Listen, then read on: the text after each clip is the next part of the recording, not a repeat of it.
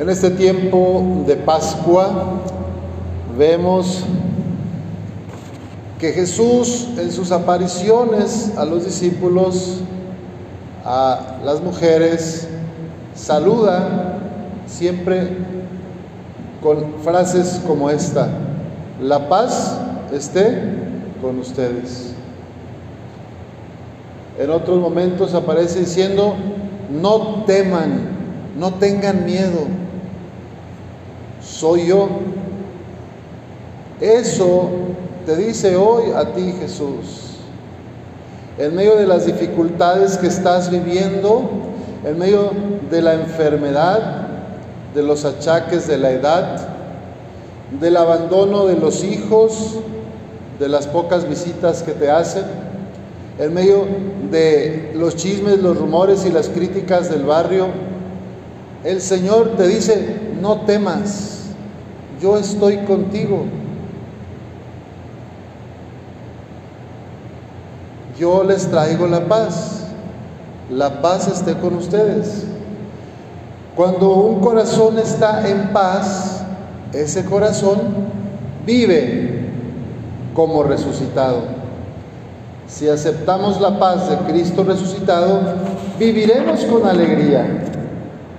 Y una persona que vive en paz y que está alegre, no anda inventando cosas de los demás, no anda viendo los errores de los demás, sino que expande su corazón y contagia la alegría a otros. Escucha a los tristes y los anima consuela a los afligidos, visita a los que nadie visita. Un corazón en paz, un corazón alegre, hace la diferencia en la colonia. Un corazón triste, amargado, que de todos se queja y que siente que el mundo, todos están mal menos él o ella, pues naturalmente no llevará paz a los demás. Va a llevar tristeza o va a llevar dudas o va a llevar mentiras o medias verdades. ¿Qué corazón quieres tener tú? ¿Un corazón en paz o un corazón amargado? Bueno, la buena noticia es que el corazón de Jesús en esta fiesta de la Divina Misericordia derrama su gracia sobre todos, los quejumbrosos y amargados y los que ya están en paz. Así que si yo soy de los que me quejo y ando amargado por todos y por todo, también para mí es este amor de Cristo. La divina misericordia de Dios es para ti, para todos los que a veces por las heridas del pasado, por los traumas de la infancia, no, hemos, no nos hemos podido liberar. Y hoy Jesús te dice, ven a mi corazón, recibe mi paz, recibe mi amor, yo te quiero sanar. Abre tu corazón para que la gracia que yo te ofrezco entre y te libere.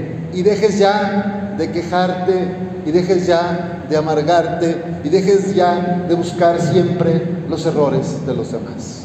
Sé feliz, vive en paz. Deja a los demás vivir en paz. Y busca cómo crecer. Sal de tus miedos. Este evangelio que vimos lo dice clarito. Estaban encerrados los discípulos con las puertas cerradas por miedo a los judíos. Y ahí es donde llega Jesús. En medio de ellos, en medio de su tristeza, de su oscuridad, de su depresión, en medio de estos miedos, ahí llega Jesús. Así que también a nosotros hoy nos llega en medio del miedo que tienes, en medio, miedo de el terror que tienes de salir de tu casa, en, medio del miedo a cambiar de trabajo que no te gusta, pero sigues ahí.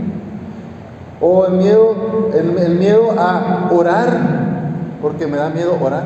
Porque si rezo, capaz que Dios me dice que, cambien algo y yo no quiero. Entonces mejor no hago oración, mejor yo le sigo haciendo que, que sirvo, que hago por acá y por allá, pero no me atrevo a venir a la, a la misa, o el miedo al compromiso también. Que es hacer algún servicio en la capilla, a ser parte de las discípulas, de las catequistas, de los ministros, de los coros. Hay tantas necesidades en nuestra iglesia y a veces nos da miedo. No, ahí para qué voy, me van a criticar, mejor yo me quedo en mi casa. Pues Cristo hoy nos invita a salir de nuestros miedos. Miren, yo conocí ya varias personas que adultas empezaron a nadar. No sabían nadar, nunca perdieron. Y ya grandes, después de 18, empezaron y ahora nadan. Y no solo flotan, nadan. Conozco también a un joven de aquí en Torreón que no sabía andar en bicicleta y empezó a aprender a los 20 años. Y ahorita ya anda, y andaba de repartidor y de ahí sacaba dinero para pagarse la universidad en su bicicleta. Conozco también a personas que ya grandes empiezan a hablar un idioma diferente, estudian una lengua, lo estudian y lo aprenden. O sea, no hay nada imposible. Si tú quieres salir de tu miedo, si tú te dejas llevar por Cristo, por esta misericordia, puedes romper cualquier barrera, salir de tus miedos. A eso nos invita Cristo, porque las personas que se quedan encerradas en el miedo, tristemente viven mal y después también se llevan entre las patas a los demás. Así que anímese, yo también, hay que animarnos a salir del miedo, pasar de la esclavitud, del miedo y del pecado, a la confianza y a la libertad de la misericordia y de la paz que Cristo nos ofrece a todas y todos. Pidamos al Señor esta gracia de confiar en Jesús como Tomás, que al principio no confió, pero después fue capaz de decir, Señor mío y Dios mío, yo sé que en ti está mi salvación. Yo por mí mismo, por mí misma, no puedo cambiar. Me cuesta, tengo miedo de salir de lo que conozco, pero yo sé que por tu resurrección y por tu amor infinito, por tu divina misericordia, me vas a transformar me vas a seguir sanando. ¿Qué necesitamos nosotros? Disponernos. Disponernos es dejar algo de nuestra comunidad, seguir luchando y trabajando en, nuestro, en nuestra persona, en nuestra familia, en nuestra capilla, en nuestros trabajos. O sea, Dios no hace los milagros así como mago, ¿verdad? Necesita de tu disposición. Nadie va a aprender a nadar si no se tira a la alberca. Nadie va a aprender a andar en bicicleta si no empieza a pedalear. Tampoco Cristo puede transformar tu corazón y tu vida si tú no sales de las mismas rutinas y de las mismas quejas. Así que pidamos al Señor esa valentía para poder pasar del miedo y de la esclavitud del pecado a la confianza y a la libertad de la gracia. Que así sea.